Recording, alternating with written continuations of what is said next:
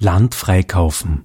Das Hofkollektiv Wieserhäusl. Landwirtschaft jenseits des Kapitalismus. Wie ist landwirtschaftliche Tätigkeit außerhalb kapitalistischer Ökonomie machbar?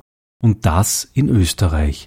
Das Hofkollektiv Wieserhäusl bei Deutschlandsberg praktiziert seit 2008 alternatives Landwirtschaften, ökologisch, nicht gewinnorientiert und im Kollektiv. Elke Mühlecker, Mira Palmisano und David Jelinek im Gespräch mit Josef Obermoser beim Crossroads Festival im Forum Stadtpark Graz. Und ich stelle ganz kurz unsere Podiumsgäste vor. Ähm, rechts neben mir ist Franziskus Forster von Agrarattack und hier links von mir Sarah von der Initiative Solila aus Wien und die drei Kolleginnen ähm, Mira, Elke und David von der Initiative COSI. Vielleicht erklärt es uns einfach mal äh, ein bisschen noch zur Entstehung und zum Hintergrund und dann, um was es da eigentlich genau geht. Okay, also wir sind, wir sind zu dritt da, weil COSI sich aus verschiedenen Gruppen zusammengesetzt hat. Und ich würde einmal kurz unseren Zugang erklären. Ich bin die Elke, ich komme vom Wieserhäusl mit der Mira. Und der David erzählt dann von seiner, quasi von seiner Ausgangslage. Und man, wir arbeiten ja gemeinsam an einem Trägerverein. Ähm, das Wieserheisel ist in Deutschlandsberg. Wir sind ein, Hof, den wir zu acht bewirtschaften. Und der kehrt uns aber nicht. Ich meine, wir haben, wenn man sich das alles so anhört, wie die Sachlage ist, haben wir irrsinniges Glück gehabt. Also wir dürfen einen, einen Hof pachten, wir zahlen nichts dafür. Also wir haben, eine, wir haben eine super Ausgangslage und haben, ähm, man, das Wieserheisel in dem Sinne gibt es schon seit, seit sieben Jahren. Ich, meine, ich bin jetzt seit, seit über fünf Jahren dort. Aber irgendwie war immer dieses, diese, unklaren, diese unklaren Besitzverhältnisse, weil der Hof soll eigentlich verkauft werden. Also wir, haben, wir waren quasi so diese Zwischennutzung, bis der Hof verkauft wird. Und das hat uns halt einfach in unserer Freiheit irrsinnig eingeschränkt. Also das war immer, wir haben irrsinnig viel Zeit damit verbracht zu diskutieren, ob wir investieren sollen oder nicht. Ja. Wir wissen nicht, wann wir weg. Ausgemacht war, wenn es verkauft wird, müssen wir innerhalb von einem Jahr weg. Aber man, das fängt bei den Obstbaum an, die man setzt und hört bei ähm, Investitionen in Zimmer auf. Also es ist ein sehr großes äh, Bandbreite. Und das war einfach ein bisschen so eine beklemmende Situation. Dann haben wir mal eine Zeit gehabt, wo wir gesagt haben, okay, wir suchen uns einen anderen Hof. Und dann sind wir auf all diese Probleme gestoßen. Ja, einen anderen Hof zu finden, ist schon mal schwierig. Natürlich dann ist auch die Geldfrage, dann, wenn man einen Hof halt irgendwo, irgendwo kauft, dann muss man natürlich auch das Geld gleich parat haben. Ich meine, das ist sehr schwierig, da was zu finden, wo, es ist, wo sich die Besitzer oder Besitzerin auf irgendeine Übergangslösung einlässt. Und dann haben wir noch, dann haben wir beschlossen, okay, wir, werden das, wir wollen das Wieserhäusl kaufen. Das war sehr, einen sehr befreienden Moment irgendwie im Kopf oder abgespeichert. Ich habe okay, wir wollen das Wieserhäusl kaufen und reden wir doch mal mit den Besitzer. Und da muss ich sagen, haben wir auch wieder eine sehr gute Ausgangslage. Die sind da sehr gesprächsbereit. Und wir haben halt mit einer, wir haben halt mit einer ausgemacht, okay, wir schauen mal, ob wir das Geld zusammenkriegen. Ähm, und der, wir haben uns einmal einen Zeitraum von fünf Jahren ausgemacht, okay, wir schauen mal, wie es uns geht und dann reden wir wieder. Und dieser, der Hof soll zwar immer noch verkauft werden, aber wir haben da quasi so ein mündliches Vorverkaufsrecht ausgemacht. Und falls jetzt jemand dafür interessiert, dann müssen wir scha schauen, wie es weitergeht. Aber eigentlich ist ausgemacht, dass wir den Hof kaufen können. Dann sind wir natürlich vor dem Problem gestanden, okay, ähm, der Hof ist teuer, wir sind, es sind zwei Hektar, wir haben große Gebäude dabei und wir, wir brauchen 400.000 Euro was ein Haufen Geld ist. Und ja, man, wo kriegen wir das Geld her? Man, wir haben es nicht. Ja. Unsere, wir haben jetzt auch keine Erben irgendwo oder Erbschaften in Aussicht, die uns das garantieren können. Okay, dann müssen wir uns einfach schauen, dass wir es irgendwie finanzieren. Und ähm, wollten, aber es war, es war einfach auch klar unter uns, dass wir auf gar keinen Fall Kredite aufnehmen wollen bei der Bank. Ich meine, dann kommen wir in diese in eine Schiene eine, in der wir einfach nie drinnen sein wollen. Ja. Weil wir ja auch einfach, wir sind ein Kollektiv wir sind als Verein organisiert und es soll ja auch jeder Person frei sein zu gehen oder dass wer anderer wieder kommen kann. Also ist doch, wir sind doch eine, eine mehr oder weniger offene Gruppe. Das ist einmal die eine Schiene, also wir wollen, wir wollen keinen Kredit aufnehmen, auch wegen den, wegen den ganzen Verpflichtungen. Und dann, dann war ja, okay, was machen wir? Und haben uns dann irgendwie entschlossen, okay, wir wollen eigentlich den Hof über Spenden finanzieren. Jetzt sind wir seit einem Jahr dabei, so eine Art Spendenkampagne haben wir gestartet wir werden das heuer im kommenden Winter intensivieren, um da an, an, an Privatgeld, also Menschen zu kommen, die uns finanziell unterstützen. Das war das, das eine, der eine Punkt. Und dann ist ähm, also gewesen, okay, wir wollen aber auf gar keinen Fall, dass das uns privat kehrt, schon gar nicht, wenn es über Spenden finanziert wird. Das fühlt sich einfach überhaupt nicht stimmig an. Und dann sagen wir halt, okay, wir wollen, dass es ein Verein kehrt. Und haben uns dann halt einfach ein bisschen umgeschaut. Ich meine, wie machen denn das, das andere? Was gibt es für Beispiele? Ähm, was, was gibt es quasi für ihre Vorbilder und sind dann auch, sind dann auch fündig geworden. Äh, einerseits mit, mit den Langomai, da, haben wir, da gibt es einen Hof in, einen Langomai-Hof gibt in Österreich, der ist in Bad Eisenkappel und Langomai ist eine Kooperative, die es seit 40 Jahren gibt, mit den meisten Höfen in, in Frankreich. Und die haben, die haben insgesamt zehn Höfe, die über Stiftung gemeinschaftlich verwaltet werden. Dann gibt es die BAG in Deutschland, das ist die Projektwerkstatt auf Gegenseitigkeit. Die haben wir so als ganz konkretes Vorbild quasi für unser, für unser weiteres Denken und, und, und Vorgehen herangenommen. Dann gibt es noch das Terre de Lieu in, in, in, Frankreich und viele, viele mehr. Und aus diesem, aus diesem ähm, Pool quasi an unterschiedlichen Möglichkeiten haben wir dann angefangen, für uns was zurechtzuzimmern. Und wir haben dann das große Glück gehabt, dass wir 2010 haben wir bei unserem Hof ein Hofkollektive Treffen veranstaltet. Und da, war und da ist dann einfach in, dieser, in der Gruppe, da waren dann die 40 Leute, ist dann natürlich das Thema Finanzierung aufgekommen. Es ist einfach was, was es, es, es drängt sich einfach so auf, ja, wenn man keinen Hof hat und nichts in Aussicht hat und nichts erbt, ja, dann ist es einfach, okay, wie kommt man an Geld? Und dort hat sich dann eine, eine, eine, eine Arbeitsgruppe gefunden, die einfach, die an dem Thema dann dran geblieben ist. Wir haben uns dann regelmäßig getroffen und ja, seit ein paar Monaten gibt es jetzt den Verein COSI, der quasi so dieser Trägerverein werden, äh, quasi wird vom, vom Wieserhäusl. Also wenn wir diese, diese, hoffentlich diese Spenden zusammenkriegen, dann wollen wir den, den Hof kaufen und, und, und dass das Eigentum von, von, von unserem Hof, vom Wieserhäusl, wird bei, bei dem Trägerverein liegen, um diese Trennung, quasi um diese Trennung von Nutzung und Eigentum garantieren zu können. Die, die Mira wird dann ein bisschen mehr für den Hintergrund erzählen und auch, wie das funktioniert. Aber jetzt würde ich gerne das Mikro zum David weitergeben und mehr ein bisschen erzählen, so wie der Zugang von einer Seite war. Genau, hallo. Ähm, also die Elke hat es eh schon kurz erwähnt. Ähm, vor jetzt mittlerweile knapp drei Jahren hat es eben dieses Treffen am Wiesehäusl gegeben, wo ich auch damals Teil einer Gruppe war, die bereits seit damals zwei Jahren auf Hofsuche war, die sich eben ja, sehr schwierig gestaltet, wie wir bereits aufgrund der verschiedenen österreichischen oder nicht nur spezifisch österreichischen Begebenheiten mitbekommen haben. Und damals entstand eben diese Idee, dass auch wenn wir mal was finden, dass wir das in eine Art übergeordnete Struktur gerne ähm, einbetten würden, die es uns dann auch ermöglicht, so ein bisschen diesen Zwiespalt mit privatem Eigentum, mit Finanzierung und so ein, ein, eine Spur weit aufzulösen. Ähm, wir sind mittlerweile in der, ich sage jetzt mal, recht privilegierten Situation oder auch glücklichen, dass wir was gefunden haben, dass wir als Verein gekauft haben, dass wir auch haben selber finanzieren können über Erspartes und, und familiär Erspartes. Ähm, haben das eben auch jetzt als, als Verein, der sozusagen einmal dann in weiterer Zukunft, sobald unser Konstrukt wirklich auch rechtlich und, und fertig ausgereift ist, da eben mit, mit einbezogen werden kann.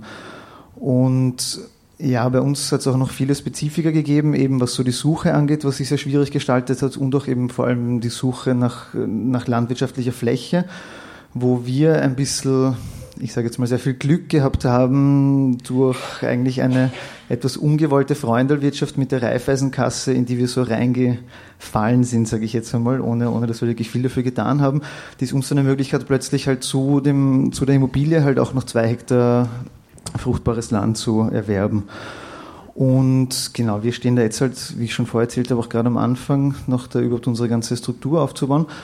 Und äh, möchten jetzt auch eigentlich im Rahmen von der Initiative COSI jetzt einmal in erster Linie auch das Visahäusl dabei unterstützen, da ihre Spendenkampagne auf stabile Beine zu stellen, sind aber auch auf der Suche einfach nach weiteren Projekten oder, oder Initiativen, die da auch Interesse daran haben, sozusagen ihr ihr Eigentum oder ihre Immobilie oder ihren Acker oder was auch immer halt in eine größere Struktur einzubetten, einfach um sich auch gegenseitig zu unterstützen da und auch eine Struktur halt aufzubauen, die ein bisschen unabhängig von vielleicht Fördergeldern oder von sonstigen äh, Begebenheiten funktionieren kann, die wir auch nicht immer so leicht beeinflussen können.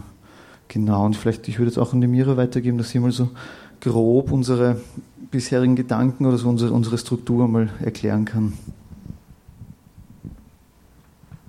Also COSI ist jetzt ein Verein, also den haben wir geschafft zu gründen in den letzten Monaten. Mira Palmisano. Dieser Verein ist nicht nur gedacht dazu, dass, dass äh, Nutzerinnengruppen da ihre Objekte reinstellen können. Also das ist einmal so der Grundgedanke, dass es diesen Verein gibt, der ähm, den Besitz der, der verschiedenen Immobilien oder Landstücke oder so hat, aber auch ähm, ein Verein zur gegenseitigen Unterstützung und Förderung von, von Projekten, die in die Richtung gehen. Also auch äh, durchaus möglich, dass Privatpersonen da in dem übergeordneten äh, Verein drinnen sind. Und ähm, der Verein soll genauso Unterstützung bieten, Leuten, die auf der Suche sind nach Land, Leute, die Projekte machen wollen, also sowohl organisatorisch als auch irgendwann dann finanziell. Also im Moment haben wir halt überhaupt keine finanziellen Mittel. Das heißt, das ist jetzt einmal unsere Einstiegsvoraussetzung, dass wir mal viele Ideen haben, ein Grundkonstrukt haben, für, also ein rechtliches Konstrukt, mit dem wir das machen können, aber halt keine finanziellen Mittel. Und auch noch keine Immobilien in dem Sinn. Also Genau, die Elke hat eh gesagt, unsere Grundvoraussetzung war mal das Visahäusl und von dem aus haben wir geschaut, was brauchen wir oder ähm, was sind die Bedürfnisse bei uns selber? Und dann haben wir auch noch andere Gruppen gefunden, die ähnliche Bedürfnisse haben. Und ich denke, ähm, dass das ein ganz wichtiger Ansatzpunkt ist. Also irgendwie war so der Übertitel auch ein bisschen Land für alle und ich glaube, das ist nicht unser Ansatz, also das, das können wir auch gar nicht gewährleisten. Ich denke, ähm, auch unsere Initiative, also die COSI-Initiative, also dieser Verein, Trägerverein oder Stiftung, wenn es irgendwann einmal wird, ist genauso Teil von einem Transformationsprozess äh, der Besitzverhältnisse um Grund und Boden, wie es, wie es die Landbesetzung halt ist. Also es ist kein Gegenkonzept, das kann es auch überhaupt nicht sein oder soll es auch nicht sein, sondern es geht in eine ähnliche Richtung und wir versuchen halt verschiedene Modelle zu finden, die zu unseren Projekten passen. Und ich denke, also so für mich ist es eine gute ähm, Herangehensweise zu schauen, okay, was braucht unser Projekt, was brauche ich als, als Person und dann halt sich, sich weiter zu tasten und die Modelle zu finden, die dazu passen und nicht umgekehrt. Also nicht, nicht zu schauen, was gibt es für Modelle und da ordnen wir uns unter.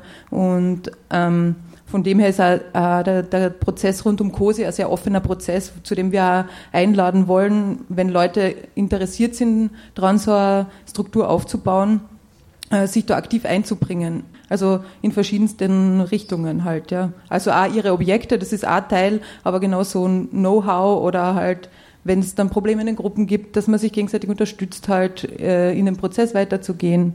Aber im, im Grunde geht es halt ganz viel darum, halt Objekte und Immobilien und äh, das Eigentum von Grund und Boden äh, freizuspülen aus diesem, was wir eh früher gehört haben. Und es gibt, glaube ich, noch ein paar andere Aspekte auch jetzt von den Intentionen her, oder? Die Elke hat ja gesagt, wegen ähm, einfach sie nicht jetzt privat zu kaufen und äh, damit abhängig zu machen von Banken. Es geht ja äh, darum, immer wenn es äh, A oder wenige Besitzerinnen gibt, dann hast du ja eine Hierarchie drinnen und so weiter und, und solche Geschichten. Ja, also das ist auf jeden Fall ein voller wichtiger Punkt. Also das so, dass wir konsensuell halt irgendwie arbeiten wollen, auch in der großen Struktur. Wir tun das im Wieser Häuselverein, der dann ein Nutzerinnenverein war, sowieso, aber in der großen Struktur ist auf jeden Fall Konsens, die Form, wie wir Entscheidungen treffen werden und wollen. Mira Palmisano. Und eben auch ganz wichtig für uns, dass wir das Wieserhäusl ja nicht für uns kaufen wollen. Also das Wieserhäusl ist ein Projekt und ein Projekt, das offen ist, auch für andere Menschen, die dazukommen, unter bestimmten Voraussetzungen natürlich. Und ähm, soll halt nicht, was uns die Geschichte sagt, ist halt, dass ganz oft Projekte wie wir, so Hofkollektive oder Kommunen oder, oder so, dann irgendwann einmal so reduziert sind, dass da nur mehr ein Bärchen mit ihren Kindern dann sitzt und alle anderen sind gegangen, aus was für Gründen auch immer. Und da sind sicher Machtverhältnisse auch schuld dran. Ähm, und das wollen wir halt damit auch verhindern. Also da gibt es halt einfach dann Kriter bestimmte Kriterien, die, die dann COSI mit dem Nutzerverein aus, ausmacht und dass halt sowas nicht möglich ist oder dass halt auch COSI dabei unterstützt, neue Menschen zu finden, die in dieses, dieses Projekt halt rein wollen und auch diesen Integrationsprozess zu begleiten. Das macht halt, macht auch die BAG zum Beispiel, an der wir uns stark orientiert haben, die in Berlin und mit Karlshof ähm, gemeinsam ähnliche Prozesse halt gerade machen. Genau, also das ist ganz wichtig, dass, dass da nicht eine Person halt irgendwie das Eigentum hat. Also für das habe ich auch keine Lust, irgendwelche Spenden zu suchen und, und, und dann gehe ich vom Hof und irgendeine Person hat es dann und vererbt es dann weiter. Also das ist völlig uninteressant. Okay, danke. Ich möchte nur ergänzen, ein ganz wichtiger Punkt ist einfach auch diese Nicht-Kommerzialität. Elke Müllecker. Also zumindest in unserem Netzwerk. Also wir wollen einfach weggehen von dem, was wir schon am, am Visa heißen, wir haben ja gemeinsame Ökonomie. Einfach vor allen Dingen, um auch diese Wertigkeit von Arbeit aufzu, auf, ähm, einfach zu hinterfragen. Was hat einfach mehr Wert? Ja, habe ich einen Job, wo ich viel verdiene, hat es mehr Wert, wenn ich daheim bin und Marmelade einkoche. Und, und das wollen wir halt einfach auch auf eine andere Ebene stellen. Und ich finde es, was, so, was einfach so schön war in den letzten zwei Jahren in dieser Gruppe, ich meine, es ist eine irrsinnige Vertrautheit einfach gewachsen und einfach auch dieses gegenseitige, gegenseitige Stärken und das gegenseitige Verantwortung auch zu übernehmen. Und wir haben jetzt auch schon, es kommen also Diskussionen auf, ob wir unsere gemeinsame Ökonomie am Hof nicht vielleicht auch ausweiten und, und quasi auf eine andere Ebene noch stellen und, und da, dass man in, in, unserem Netzwerk, dass wir einfach dann, dann, dass man sich gegenseitig unterstützt und wenn es irgendwo mal, mal eng wird, das kann auf ganz verschiedenen, auf verschiedenen Ebenen stattfinden. Und, und ich merke einfach auch durch, dadurch, dass wir einfach beschlossen haben, dass man das Wiesahäusl in, in quasi das Eigentum von Wiesahäusl in Cosi gehen soll, ist meine Motivation ganz andere. Also dann dem zu arbeiten. Das ist einfach, weil es einfach ganz andere ist oder einfach eine andere Relevanz und es steht einfach auf einer Ebene. Es ist immer noch eine kleine Initiative und COSI soll jetzt nicht, ich meine, Terre de Lion, das ist das französische äh, Beispiel, da sind 100 Höfe im Eigentum von Terre de Lion, ich meine, so, das, weit, das, ist, das ist von weit weg, von dem wir denken, ja. Aber trotzdem in unserem, in unserem kleinen Netzwerk, auch wenn wir, wenn wir, momentan sind wir drei Initiativen, aber das ist trotzdem total schön, da aufge, aufgehoben zu sein, ja, und was da auf einmal alles möglich ist, ja. Ja, danke. Jetzt eurerseits im Publikum bereits Fragen dazu, zu COSI und generell zur Möglichkeit, äh, Land kollektiv freizukaufen? Sonst würde es mich natürlich auch interessieren, äh, wie es euch geht mit den beiden äh, Ansätzen. Also und die Frage ist natürlich auch jetzt an alle nochmal im Podium und auch im, im Saal, was es sonst noch für Möglichkeiten gäbe und auch nochmal vielleicht, dass wir ein bisschen in eine kleine strategische Diskussion reinkommen, was quasi so die Stärken und Schwächen sind und vielleicht auch, wie sie verschiedene Strategien ergänzen könnten. Ähm, ja, ich möchte vielleicht da nochmal anschließen und also ich finde, das sind außerordentlich wichtige Initiativen. Franziskus Forster äh, und es gibt noch ein paar Beispiele mehr, die das auch versuchen. Ich glaube, die Summe dieser, ich glaube, das ist genau das Entscheidende. Was, was ist mir ganz grundsätzlich, da schließen sie Leute zusammen äh, und gehen konsequent einen Weg und versuchen da Strategien zu entwickeln. Das ist das Allerwichtigste mal im ersten Schritt, wenn man mit dem Problem konfrontiert ist, Zugang zu Land gewinnen zu wollen. Also das ist, und das äh, in diesen Perspektiven zu machen, ist, glaube ich, äh, super. Ähm, eine Diskussion, die Via Campesina in Österreich auch stark führt, ist die das ist auch eine wichtige Diskussion. Äh, Hofüber, außerfamiliäre Hofübergabe, das wäre nochmal ein Thema. Also sozusagen dann auch außerhalb von Familien äh, an Land zu kommen. Auch das ist eine große Diskussion und, und die darf auch langsam mal wieder beginnen. Ähm, genau, und was wir eben an, das möchte ich eben auch nochmal kurz einbringen, ähm, also wir von der Grazer haben das jetzt äh, im, im, in dem Jahr, jetzt sind wir sehr aktiv dabei, den sogenannten Nieleni-Österreich-Prozess zu initiieren, das Nieleni-Forum für nächstes Jahr auf die Beine zu stellen und laden da herzlich ein. Da läuft schon ein Prozess, sie da einzuklinken äh, und da wirklich auch nochmal das immer wieder Räume herzustellen, wo das in einer Zusammenschau äh, ausgetauscht, diskutiert, weiterentwickelt werden kann in der Landfrage, aber gleichzeitig eben auch nie das borniert zu machen, in dem Sinn, dass man ausblendet, was generell in der Landwirtschaft vorgeht. Und das ist einfach gerade wirklich, also jetzt, wenn man es, und da ist der Blick, da ist es ein extrem wichtigen Blick zu, zu transnationalisieren, sagen wir mal so. Ähm, in dem Sinn, äh, also es, es gibt diese Zahl, da kann man sich ungefähr vorstellen, um was da jetzt da gerade noch geht. Also es sind 500 Millionen bäuerliche Familien weltweit, Schätzung, die im Durchschnitt auf zwei Hektar Land leben. Da kann man sich ungefähr ausrechnen, wie viel Land das ist. Und Land ist aus verschiedensten Gründen gerade wahnsinnig interessant und spannend. Also Energiekrise, Finanzkrise, Ernährungskrise und so weiter. Ähm, und dieses Landgrabbing ist jetzt da nochmal seit, seit ungefähr nicht ganz zehn Jahren jetzt nochmal so eine neue Welle, wo wirklich dieser Kampf um Land nochmal äh, sich zuspitzt, äh, weltweit in unterschiedlichsten Formen. Allerdings komme ich drauf, wenn ich, mir, wenn ich jetzt lateinamerikanische Beispiele mir anschaue und das vergleiche mit Bad Blumau, dann ist das gar nicht so unterschiedlich. Äh, die Formen, das ist wirklich interessant, wie, wie diese Formen also überschneiden und das birgt ein irrsinniges Widerstandspotenzial immer und, und ich finde, gerade deswegen ist ja noch ein weiterer Grund, warum wir uns da auch wirklich zusammenschließen müssen, organisieren müssen und diese Fragen, diese Landfrage auch in Österreich nochmal zum Thema machen, aber immer in dieser transnationalen Perspektive, und in dem Kontext kann ich nur einladen zum Nialini-Forum und zu dem Prozess, der jetzt schon beginnt. Der Prozess ist das Wichtige, nicht das Forum alleine, sondern der Prozess. Äh, es gibt eine Gruppe, die zur Landfrage, zur Landfrage arbeitet äh, und wo wir das versuchen, auch noch mal ein bisschen äh, voranzutreiben und so weiter. Also da gibt es viel Wissen ein in europaweit, das jetzt da angehäuft worden ist rund um diese Studie ähm, ja, wer Interesse hat, kann sich gerne melden oder wir können uns auch nachher nochmal zusammensetzen und darüber reden. Gibt es da eine passende Website schon dazu oder eine E-Mail-Adresse? Ja, ähm, allerdings weiß ich schon wieder. Können wir dann auch später noch durch äh, Genau, ich sage später durch, ja. Genau. Gibt es Beiträge aus dem Publikum jetzt gerade? Mehrere sogar? Leo, bitte als Erster. Mich hätte es jetzt zum, zum Schluss noch ein bisschen interessiert. Also ich meine, ich, ich denke, was Zugang zu Land betrifft, in, also ja, also ich glaube, also ich komme so aus der, aus der Obersteiermark und gerade was die Landkonzentration in unserer Gegend betrifft, also das ist, kann man sich nicht vorstellen eigentlich. Also das ist äh, Liechtenstein, Prinz Reuß, Meier-Mellenhof, äh, Habsburg und Flick. Wir haben einen neuen Großgrundbesitzer in der Gegend und das war es dann ziemlich. Also ich glaube, da, da, ja, da geht es um Enteignen irgendwann schlussendlich. Aber mich, mich hätte jetzt das äh, zum Schluss nochmal interessiert, weil äh, mein Zugang ein bisschen anderes ist oder die Perspektive ein bisschen anderes, weil ich das Problem ja ein bisschen anders kenne. Also ich komme ja auch von einer Landwirtschaft oder kam, also wir haben vor drei Wochen jetzt das letzte Stück Vieh verkauft und aus, in meinem Dorf ist es zum Beispiel gerade auch so das Problem, äh, oder dort, wo ich halt aufgewachsen bin, dass Leute oft eben nicht wissen, was tun. Eben die, die, die Eltern haben es nur gemacht, die haben dann aufgehört, die haben dann oft, oft halt auch, also in, unser, in unserer Gegend ist halt fünf Hektar nicht viel, also weil, weil du keinen Ackerbau oder, nicht, oder nur eingeschränkt machen kannst und die genau dieses Problem haben, okay, und jetzt soll ich die fünf Hektar, die eben dann dem äh, Nachbarn, Cousin, was auch immer verpachten, weil halt irgendwas damit sein soll. Aber eigentlich es ganz viele Leute gibt, die, die das Problem haben, ich habe Land und ich weiß nicht, was tun, schlussendlich. Also ich glaube, das, und mir fällt das dann in, in so äh, Konstellationen einmal auf, äh, dass, dass, dass die, die eigentlich mit der Frage sind, die sie für mich auch in ein paar Jahren stellen wird, äh, dass die Leute da nicht vorhanden sind. Ich weiß auch nicht, warum das so ist.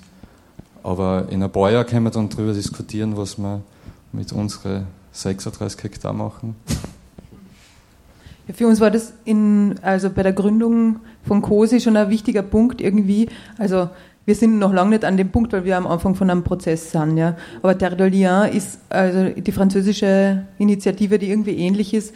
Die ähm, haben dort durchaus Zugang zu Menschen, die alt sind, die kleine Landwirtschaften haben und die nicht diesem Wachsen oder Weichen aussetzen wollen ja, und das an Terre de Lien übergeben mit dem Vertrauen, dass die Projektgruppen finden werden, die das in, in ihrem Sinne weiter bewirtschaften wollen. Also das funktioniert in Frankreich schon. Und wir wollen in die Richtung gehen, auf jeden Fall. Ja, wie wir das machen können in, in, mit unserer Geschichte, das ist natürlich eine andere Sache, weil wir sind in Österreich und da gibt es eine ganz andere Geschichte und ich glaube, es wird einfach lange dauern, der Prozess, bis man dann mal an einem, so einem Punkt ist, wo es so ja, weit gehen kann. Ja. Aber es wäre durchaus interessant für uns auch, in, uns in die Richtung zu entwickeln und, und weiterzuarbeiten. Das wäre voll spannend einfach, ja. Auch nochmal, ich würde nur gerne, weil vorher das gefallen ist mit dem Kaufen, ja. Ich meine, wir halt, wir, ich, mein, ich glaube, das mit dem Kaufen ist vor allen Dingen für uns relevant am Wieserheisel, weil wir einfach, wir möchten einfach gerne an unserem Ort bleiben, ja. Aber die Idee ist schon auch, dass eben Grundstücke, äh, Immobilien, was auch immer, einfach quasi geschenkt werden, weil wir garantieren als Verein oder Verein garantiert, das ja dem Sinne der Statuten dann weiterzugeben. Also weg von diesem Kaufen, das ist halt für uns relevant, ja, aber eigentlich für die anderen Initiativen, und ich meine, im Fall von Nikic ist es eh schon gekauft worden, ja, aber eigentlich soll das weg davon, ja, dieses Kaufen, einfach wirklich Leute einladen, ja, einfach eine, eine, eine, eine, äh, ja, das zur Verfügung zu stellen, damit es im Sinne dessen auch genutzt wird. Also das ist schon eigentlich, das ist schon die Vision, wo es hingehen soll. Ja. Sie hören Land freikaufen. Das Hofkollektiv Wieserhäusl. Landwirtschaft jenseits des Kapitalismus. Im Gespräch mit Josef Obermoser, Elke Müllecker, Mira Palmisano und David Jelinek. Aufgezeichnet beim Crossroads Festival im Forum Stadtpark Graz erste Frage ist bekannt das Modell der Leibrente, sprich, dass man eben einen Hof übernimmt und in einer Sachleistung, weil das Problem der Bauern oder der Landbesitzer ist ja auch die Altersvorsorge. Die haben meistens sehr wenig einbezahlt. Das heißt, der Hofübernehmer meistens übernimmt auch die Pflege. Also gerade im bäuerlichen Bereich ist es nur üblich, dass die Leute zu Hause dann versorgt werden bis ins Alter. Oder eben jemand nimmt sich halt ein Zimmer, aber kriegt eben monatlich bis zum Lebensende. Damit, das ist, äh, damit spare ich immer die Bank und den Kredit aus. Lebt er so lang, habe ich ein Belg gehabt, stirbt der früh, äh, bin ich quasi günstiger ausgestiegen. Aber ich denke, das kann nicht die, das kann nicht die Kalkulation sein. Der Punkt ist, dass der Grundeigentümer oder der, äh, der, der den Grund hergibt, versorgt sein muss.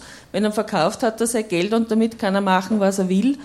Andere Modell ist die Leibrente zu wissen, ich möchte versorgt sein bis zu meinem Lebensende und in einem würdigen und, und dem, auch dem Wert entsprechend, äh, was es ist. Die andere Geschichte ist, was machen mit Grund. Es gibt also immer mehr jetzt auch Modelle, wo, äh, wo man über Crowdfunding beziehungsweise wo man im Vorhinein quasi äh, äh, mitfinanziert und dann eben die Produkte kriegt. Es gibt Schafaktien, es gibt die Wieseninitiative, wo es jetzt Saftaktien gibt, es gibt, äh, ich glaube, den, den Hackl, also so, eben dieses Koppelproduzent mit, mit ich glaube, das war gestern, ist das also auch kurz erwähnt worden, dass man, dass man eben als so quasi Gemeinschaftseigentümer oder im Grunde als Konsument im Voraus bezahlt, damit wird produziert und damit ist auch gesichert, dass der, der die Arbeit hat, die Produktion macht, eben auch überleben kann. Weil die, die Leute geben ja deswegen auf, weil, sie, weil äh, nicht weil es ihnen keinen Spaß mehr macht, sondern weil sie mit dem, was sie kriegen, nicht mehr überleben können, nicht mehr investieren können und für die nächste Generation einfach nicht aus, aus finanziellen Gründen nicht weitermachen können, weil der Hof muss ja auch erhalten werden. Es ist ja nicht nur äh, schön, dass man Hof und Wiese und ein Gebäude hat. Äh, es braucht Geld, um das alles zu erhalten. Eben, ja. Noch Beiträge jetzt gerade im Moment? Ja, ich eine Frage ähm, am Beispiel Heini Staudinger zur solidarischen Kreditvergabe, also auch um jetzt Flächen freizukaufen. Ähm, der hat es ja so gemacht von GEA. Der, es gibt ja ganz viele Leute, so wie bei der Demokratischen Bank, die ihr Geld gerne genau solchen Projekten äh, zur Verfügung stellen möchten. Und der Heini hat jetzt damit die, seine Firma renoviert und jetzt gibt es na, nach wie vor noch immer viele Leute, die sagen, ja, ich möchte mein Geld gern äh, Waldviertler oder Hofkollektive geben, äh, am besten direkt konkreten Projekten, von denen man weiß, was dort passiert. Und da ist meine Frage, seid, ist es für euch denkbar, so eine Leute da einzubinden, quasi die, oder eine Kooperation mit dem Heini Staudinger da anzudenken? Ist das überhaupt eine Möglichkeit? Ich denke mal, wenn der, wenn der Herr Staudinger Lust hat, äh, dem COSI-Verein ein paar 10.000 Euro zu spenden, sehr, sehr gerne. David Jelinek. Uh, unser Modell zieht, glaube ich, nicht darauf ab, jetzt so ähnlich wie er das gemacht hat, so als eine Einlagebank zu funktionieren. Nämlich, also bei uns ist nicht der Gedanke, dass jemand keine Ahnung, sein Erspartes von 50.000 oder wie viel Euros auch immer einlegt und damit sozusagen einen Schein bekommt oder eine Aktie oder, oder irgendwie einen Anteil oder so zeichnet. So. Sondern die Idee ist halt wirklich eher, dass wir entweder Leute, die sozusagen eh schon drinnen sind oder die halt einfach Teil der, von verschiedenen Gruppen oder eben unsere Idee war einfach, dass es einzelne Nutzerinnengruppen gibt, jetzt so wie eben das Visa-Häusl uns in Nikic. Es gibt eine dritte Gruppe eben auch noch in Wien, die auf der Suche ist dass äh, wenn die selber finanzielles haben, das können sie reinwerfen. Aber die Idee ist auch, dass eben das gesamte Netzwerk oder die gesamten Gruppen halt sich auch darin gegenseitig unterstützen, einfach eine Finanzierung aufzustellen. So. Und eben das ist auch, wo wir uns eben stark an der PAG zum Beispiel orientieren. Die haben einfach eine Vorlaufzeit von vielen Jahren gehabt, bis das einmal gestanden ist und äh, sind aber trotzdem noch immer weiter auch am Spenden und finanzielle Ressourcen lukrieren, vor allem eigentlich über Spendenkampagnen. Und da orientieren wir uns auch ein bisschen am Longomai-Netzwerk, das sich auch zu einem sehr, sehr großen Teil eigentlich über ein, ein recht breit äh, gefächertes und seit über drei Jahrzehnten funktionierendes Spenderinnen-Netzwerk äh, finanziert. Nicht nur, aber, aber äh, auch vor allem. Ich glaube, unsere Schwierigkeit ist ein bisschen, dass wir einfach am Anfang stehen und dass es in Österreich auch eine andere, ich sage jetzt mal, Spendenkultur vielleicht gibt als in den Staaten oder in der Schweiz, halt, wo sowas bei Longomai halt sehr gut funktioniert und wo, glaube ich, halt noch extremst viel Arbeit auch geleistet werden muss, um da, ähm, wie soll ich sagen, ja, um da irgendwie auch in die, in die richtigen vielleicht Kanäle zu kommen und um da ja einfach ja, so, so, so, ein Netzwerk oder einfach so eine Basis auch einmal aufzubauen, wirklich voll. Aber prinzipiell nur jetzt auf deine Frage direkt zu antworten, es ist nicht die Idee, dass du dir sozusagen uns 5000 Euro gibst und dafür kriegst du einen Schein oder so, wo halt draufsteht, okay, du hast jetzt für die nächsten zehn Jahre, weiß nicht, halt ein, ein Teil des, des äh, Gesamten oder so. Eben da, dazu möchte ich nur sagen, dass es halt schon, das, das, das hast du auch angesprochen, das ist ja schon zu unterscheiden jetzt, ob man sozusagen mithilft, irgendeine, ähm, keine Ahnung, einen Teil der Firma neu auszubauen, wo dann sozusagen direkt auch etwas produziert wird, dann kann ich dann auch was anbieten. Ja. Aber durch den, durch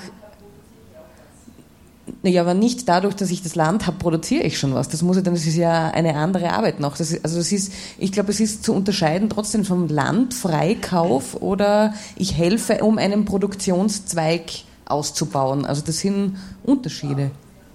Naja, um anzubauen, aber das ist ja dann ein weiterer Schritt. Also das ist ja nicht. Ja, aber was wächst dort, ohne dass dort Menschen arbeiten? Also es ist, ja. Aber es ist, also ich glaube, es sind zwei unterschiedliche Sachen, ob man Land freikauft oder, oder eben Produktionszweige hilft aufzubauen oder auszubauen. Ja. Wo jetzt in so Beispielen, wo äh, Landwirte sich äh, eben unterstützen lassen, ähm, Eben, das gibt es bei anderen Betrieben auch, die, wo dann eben äh, aus diesem Ausbau sozusagen eine bessere Produktion und damit kriegt, kriegt man davon was ab. Ne? Das ist ich würde da gerne noch anschließen an diese Spendenthematik und vielleicht ganz konkret äh, ans Wieserhäusl. Würde ich gerne eine vielleicht ein bisschen überspitz, überspitzte Frage stellen, die sich vielleicht viele Leute denken, die das zum ersten Mal hören oder vielleicht auch jetzt sich manche denken. Was äh, sagt ihr Leuten, die jetzt vielleicht die Finanzen haben und sich überlegen, Spenden zu geben, warum sollte ich das machen? Ähm, wenn es, ich nehme an, es wird wahrscheinlich nicht nur eine Spendengeberin dann sein, sondern wer weiß, 20, 30. Und die werden wahrscheinlich nicht alle am Wieserhäusl wohnen können und leben können. Was sagt sie diesen Menschen? Ja, wir sind nicht die, keine Marketing-Experten auf keinen Fall, ja, und das ist einfach ein, ein kleiner Wunderpunkt. Mira Palmisano. Aber auf jeden Fall, wir haben uns schon, also natürlich haben wir uns was dabei überlegt oder ja, sagen wir mal, dieses COSI-Netzwerk hilft uns jetzt ein Stück weit weiter, ja, weil, weil jetzt so privat auf einem Hof ähm, jetzt nur für den die Spenden zu sammeln, ist mir viel schwerer gefallen als jetzt, jetzt mit diesem Netzwerk, mit dieser Netzwerkidee und ähm, um noch einmal darauf da, drauf zu kommen, wo wir früher waren, so, so Anteilscheine oder so zu verkaufen, um, um, um das geht es uns ja ganz konkret nicht. Ja. Es, es, geht um Nicht-Kommerzialität oder sagen wir mal um, um so indirekten Tausch, also einfach ein Parallelsystem der gegenseitigen Unterstützung aufzubauen und was wir da, also unser, unser Beitrag ist es halt, ähm, zu schauen, wie wir, wie wir uns organisieren können. Wie, wie können wir Land freikaufen vom Markt? Wie können wir Land bewirtschaften, ohne gleich in diese Marktlogik zu verfallen? Also, ähm, wie können wir Raum schaffen, der frei ist, eben von diesem Zwang äh, zu konsumieren? Und dafür brauchen wir halt einfach finanzielle Mittel. Das heißt, was weiß ich, wir bauen das Gemüse an, ähm, irgendjemand anders äh, ist Theo Theorie begabter oder so und in der Stadt und, und kann von uns profitieren oder so. Also es geht darum, halt größere Netzwerke, also ähm, unsere Arbeit größer zu denken und sich an dem halt zu beteiligen und da an, aktiv an einem Netzwerk zu bauen, das anders funktionieren kann als über den, den Tausch Geld gegen Ware zum Beispiel. Äh, und läuft es gut an, die Kommunikation mit potenziellen Spendengeberinnen oder ja, wie, wie, wie geht es euch damit? Ja, ich denke, es läuft an. Aber jetzt, also der volle Bombenerfolg ist es jetzt auf keinen Fall noch. Ja. Also es sind vor allem Leute, die halt wenig geben. Ja. Wir haben das jetzt mit, beim Wiesahäusl haben wir es halt über so eine Bausteinaktion aufgezogen. Das heißt, äh, 33 Euro ist ein kleiner Baustein, 333er mittlerer, 3333er größerer. Und die Beträge, die wir kriegen, sind eher die kleinen Beträge bis jetzt. Ja. Ähm, eben, das ist immer wieder so, dass wir uns im, im Jahreskreis drehen und dann im Sommer nie Zeit haben, um sowas zu machen und dann im Winter wieder. Und das wird auch heuer wieder so sein. Also jetzt im Sommer steht viel Arbeit an, die, die halt nicht Spendenkampagne ist. Und im Winter äh, ist, sind sechs, sieben Leute aus dem COSI-Netzwerk bereit, einfach da mehr Energie reinzustecken und da viel konkreter halt noch daran zu arbeiten, wie kommen wir jetzt an die Leute, wie bringen wir die Information raus. Und, und ja, aber da sind noch viele Schritte zu gehen. Also wir, wir stehen wirklich am Anfang mit unserem unserem Ding, ja. Und wir haben jetzt vor eineinhalb Monaten, glaube ich, haben wir, wir, man, wir, wir bieten ja auch nichts Konkretes an, ja, das ist auch nochmal der Unterschied. Elke Müllecker. Was, glaube ich, der Heine Staudinger und die alle einfach viel leichter machen können wie wir. Ja, wir bieten nichts Konkretes an, aber wir, wir laden halt die Spenderinnen zu uns ein. Und vor eineinhalb Monaten haben wir Besuch gehabt von einem älteren Ehepaar und das war so nett. Ja. Die waren auf Kur in der Nähe und haben angerufen. Die haben uns, die haben uns ähm, über 3000 Euro überwiesen. Die haben aber selber wohnen in einem Gartenheisel. Und die haben einfach einen Artikel von uns gelesen, haben auf die Homepage geschaut und haben das einfach total super gefunden, was wir gemacht haben. Und das war so nett, wie die da waren. Die waren mal zum Mittagessen eingeladen, die waren dann zwei oder drei Stunden bei uns, sind wir, haben wir rund um den Hof gegangen und haben einfach so ein bisschen so Ideen ausgetauscht. Und das war einfach eine total nette Erfahrung einfach. Ja. Und sehr, es war sehr berührend, weil das war, das war jetzt kein Ehepaar, die viel hat. Ja. Das heißt, niemand gewesen, der, dem der leicht einmal 3000 Euro umschiebt, sondern es waren Ersparnisse von denen. Und das war einfach, war sehr, es war sehr ein berührender Moment, muss ich sagen. Das war voll schön. Vielleicht nur kurz zur Ergänzung. Also, damit wir so circa 100 solche Ehepaare oder auch wie auch immer Paare zusammenfinden, visahäusl.at ist die Homepage und da findet man auch die Kontoverbindung. Danke, David. Ja, wir sind jetzt zeitlich schon ziemlich weit fortgeschritten. Deswegen würde ich sagen, das war gleich der erste Beitrag zur Schlussrunde. Äh, und die Schlussfrage zu dieser Runde, würde ich sagen, ist nach den Zukunftsperspektiven so ein bisschen. Also wir haben ja heute schon gehört und, und, und wissen das, die Landkonzentration schreitet voran. In Österreich der Adel und das Großkapital sind da die zentralen Akteure nach wie vor. Andererseits haben wir diese zukunftsweisenden Initiativen, die äh, sich vervielfältigen. Und in dem Spannungsfeld irgendwie, wie schätzt ihr das ein? Also wie kann sich das in den nächsten Jahren und Jahrzehnten entwickeln. Die Krisen, wie wir alle wissen, verschärfen sich. Der Druck aufs Land wird weiter steigen. Äh, der Bedarf nach äh, gesunden, guten Lebensmitteln steigt auch. Ähm, ja, das ist ein großes Konfliktfeld und natürlich total spannend, ähm, was da passieren wird. Wie schätzt ihr das ein? Spannend, aber schwierig, die Frage natürlich. Äh, ich glaube, dass man ein Stück weit, also ich finde es immer wieder spannend, ich fange fang mal so an. Äh, und ich glaube, es ist ja kein Zufall, ähm, dass genau vor, ziemlich genau vor 100 Jahren diese Diskussion ziemlich am Brennen war äh, und da ziemlich viel weitergegangen ist äh, und das in dieser aktuellen Konstellation jetzt gerade wieder aufkommt. Und ich glaube, da stehen wir neu wieder am Anfang und da gibt es viel zu lernen aus der Geschichte. Ähm, das ist so das eine. Ähm, das andere, ich glaube, also die Perspektive, die ich voranzutreiben versuche und nicht nur ich, bei weitem nicht nur ich, sondern die Bewegung für Ernährungssouveränität ist äh, die Perspektive der Ernährungssouveränität äh, und die versucht dem, also mit dieser Perspektive kommt man gar nicht aus, dass man diese Zusammenhänge auf ganz konkreten Hofebene genauso wie auf einer globalen Ebene zusammendenkt äh, und gemeinsam mit vielen Menschen weltweit zusammendenkt und dafür kämpft, dass, dass diese Formen der Landwirtschaft verwirklicht werden. Und da ist einfach die Landfrage ja, essentiell, logischerweise. Ähm, ich glaube, es gäbe auch noch viele weitere Fälle, jetzt, die man noch, also wo es auch viel ganz konkrete Diskussionsbedarf auch noch gab, also auf einer, auf einer rechtlichen Ebene. Das ist ja, also das, die Entwicklung des Rechts ist ja immer Ergebnis von Kämpfen und so weiter. Also auch da könnte man noch mal viel äh, weiterdenken und da sozusagen, also auch was nur kurz angeklungen ist, ganz ein wichtiger Punkt natürlich auch die Agrarpolitik oder generell die Rolle des Staats in diesen Fragen. Ähm, was, was jetzt mal anfängt, ist, ist so ein Versuch äh, einer Landreform von unten, wenn man so will. Also jetzt, was ja in diesen Beispielen ein bisschen zeigt, ähm, aber die, das Thema Landreform gibt es ja natürlich auch ganz viele historische Bezugspunkte. Äh, das nochmal neu aufzuwerfen, ich glaube, das wird eine, eine von vielen Fragen sein, die, die, die in den nächsten Jahren auch ansteht. Und das Nierleni-Forum, weil ich bin eh nur die, die, äh, die Adresse auch schuldig, äh, nämlich das ist eh ganz einfach, äh, austria.nierlenieurope.net, Nierleni Österreich 2014 klingt euch ein. Wichtige Perspektive. Danke, Franziskus. Thomas. Gut, dann übernehme ich die agrarpolitische Sache. Äh, ich glaube, das allererste wären einmal saftige Vermögenssteuern. Das war jetzt schon mal ganz eine essentielle Geschichte, damit man jene, die eh schon wahnsinnig viel haben, davon abhalten, dass sie noch wahnsinnig viel mehr dazu ansammeln. Äh, der zweite Punkt ist, diese ganze Förderlandschaft einmal Kopf überstellen. Äh, Höchstgrenzen von Förderungen, aber dem möglichst weit herunten. Keine landwirtschaftlichen Förderungen für Gewerbebetriebe. Ähm, überhaupt eine Reformierung dessen, dessen, was man mit Steuergeld unterstützen möchte.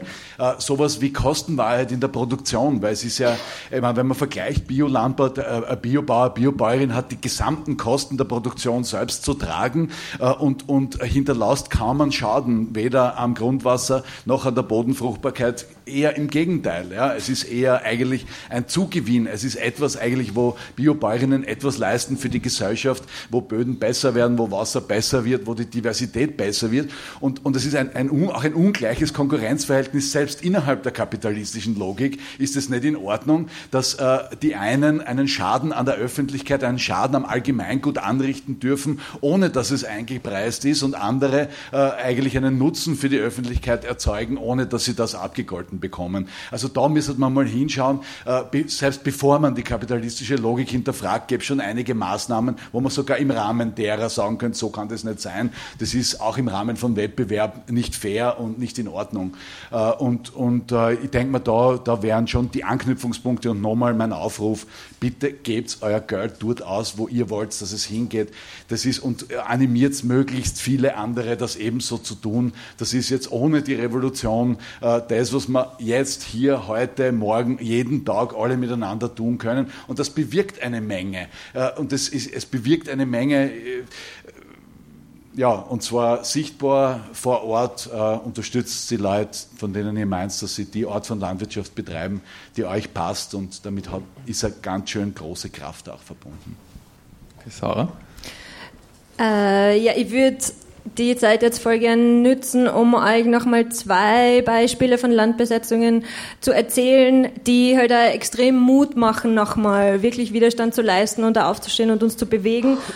Ähm, weil Iman Solila hat zweimal jeweils nur zehn Tage gehalten und es wird immer wieder belächelt, dass Landbesetzungen also nur so kurz dauern, aber das stimmt nicht. Das ist in Wien so und in anderen Kontexten ist es ganz anders.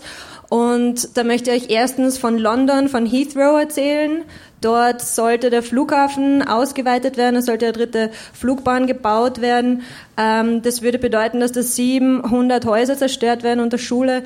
Und da gibt's eben lokal einen aktiven Widerstand. Und 2010 haben Menschen dort eine leerstehende Gärtnerei besetzt und brachliegende Flächen eben wieder angefangen zu bewirtschaften. Und das ist ein Stück Land, das eben auch von diesem Flughafenausbau betroffen werden wird oder auch nicht. Ähm, und die haben dann immer angefangen, eine lokale solidarische Landwirtschaft aufzubauen, für sich Gemüse zu produzieren und für die Menschen in der Umgebung. Es gibt verschiedenste Werkstätten, Holzwerkstatt und Radwerkstatt und Metallwerkstatt. Ähm, und sie sind dann geklagt worden und vor Gericht in der ersten Instanz haben die Besetzerinnen das Menschenrecht auf Wohnraum eingeklagt und haben gewonnen über dem Recht auf Privateigentum. Und das ist ein Riesenerfolg. Ähm, leider ist es dann ist Einspruch erhoben worden und jetzt sind sie schon wieder im nächsten Prozess drin und da ist nicht so ganz klar, wie das ausgehen wird. Aber sie sind noch immer vor Ort. Das ist jetzt schon das dritte Jahr, wo sie auf dieser Fläche, die sie besetzen, eben gemeinsam mit der lokalen Bevölkerung einfach ein anderes Landwirtschaftsmodell umsetzen. Und das zweite Beispiel ist die Saat. Das kennen viele von euch vielleicht eh. Also das ist äh, bei Nantes im Westen von Frankreich. Da soll eben auch ein internationaler Flughafen gebaut werden. Da gibt es seit 40 Jahren Widerstand dagegen. Also in den 70er Jahren sind diese Pläne zum ersten Mal aufgekommen. Ähm, da haben sich dann auch die lokalen Bäuerinnen organisiert, um das irgendwie zu verhindern und die Pläne sind dann wieder fallen gelassen worden. Also das betrifft ein Areal von 2000 Hektar. Das ist landwirtschaftliche Fläche, Dörfer, Wälder, Felder, Wiesen, alles Mögliche. Ähm, und Anfang der 2000er sind diese Pläne wieder aufgekommen. 2008 ist dieses Projekt auch nationales, zum nationalen Interesse erklärt worden. Ähm, das heißt, die Menschen dort, die nicht freiwillig gehen, können auch enteignet und vertrieben werden.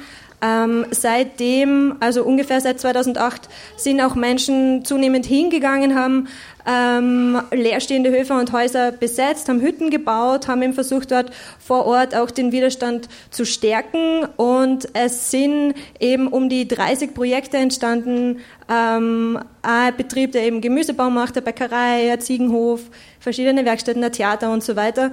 Und ähm, die Firma, der ähm, der Baukonzern, der diese, diesen Flughafen bauen soll, das ist Vinci. Das ist einer der größten Baukonzerne weltweit. Die bauen hauptsächlich äh, Autobahnen, Gefängnisse und Atomkraftwerke. Und der Widerstand dort vor Ort richtet sich eben ganz massiv gegen Vancy und die Welt von Vancy. Also die steht halt einfach für diese ganze kapitalistische Scheiße auch. Ähm, und dagegen wollen die Menschen halt konkrete Alternativen aufbauen. Und letztes Jahr im Oktober ist dieses Gebiet dann geräumt worden, hat die Räumung begonnen. Es war extrem gewaltvoll. Es sind alle Häuser, fast alle Häuser geräumt worden und zerstört worden. Also da waren über 1200 Polizistinnen im Einsatz. Es hat wochenlang gedauert. Die Menschen vor Ort haben Barrikaden gebaut und richtig Widerstand geleistet. Ich werde total emotional, ich merke das voll.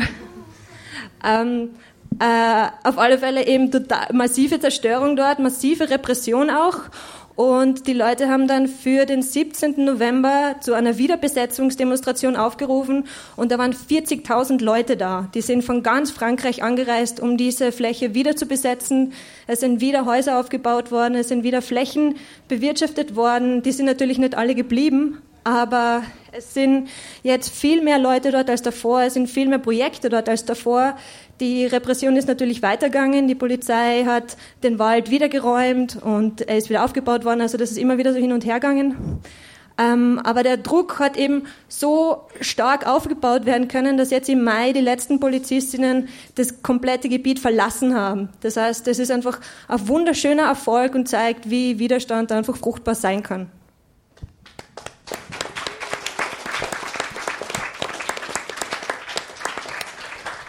Ja, danke für das perfekte Schlusswort. Ich bin sehr zufrieden mit der Diskussion. Äh, danke an euch auch fürs Mitdiskutieren und vielen Dank äh, an euch alle am Podium. Sie hörten Land freikaufen. Das Kollektiv Wieserhäusl, Landwirtschaft jenseits des Kapitalismus. Im Gespräch mit Josef Obermoser, Elke Mühlecker, Mira Palmisano und David Jelinek. Aufgezeichnet beim Crossroads Festival im Forum Stadtpark Graz 2013. Man hört immer, wir müssen weniger verbrauchen, es muss weniger werden, die Kurven müssen runtergehen und wir müssen uns einschränken. Und die Annahme, die damit einhergeht, ist dann, wir müssen verzichten und es wird sicher alles viel schlimmer. Now, this is what got us into the trouble. Man kontrolliert wesentliche Teile der Produktion und die Nahrungsmittelproduktion ist ja ganz ein basaler Teil davon eine kleinbäuerliche oder bäuerliche, äh, nachhaltige und kreislauforientierte Produktionsweise äh, gegenüberzusetzen zu einer auf Profitmaximierung ausgerichteten Agrarindustrie. Crossroads, Festival für Dokumentarfilm und Diskurs, 5. bis 16. Juni, Forum Stadtpark Graz. Kann man Erde besitzen? Wie denkt ihr darüber?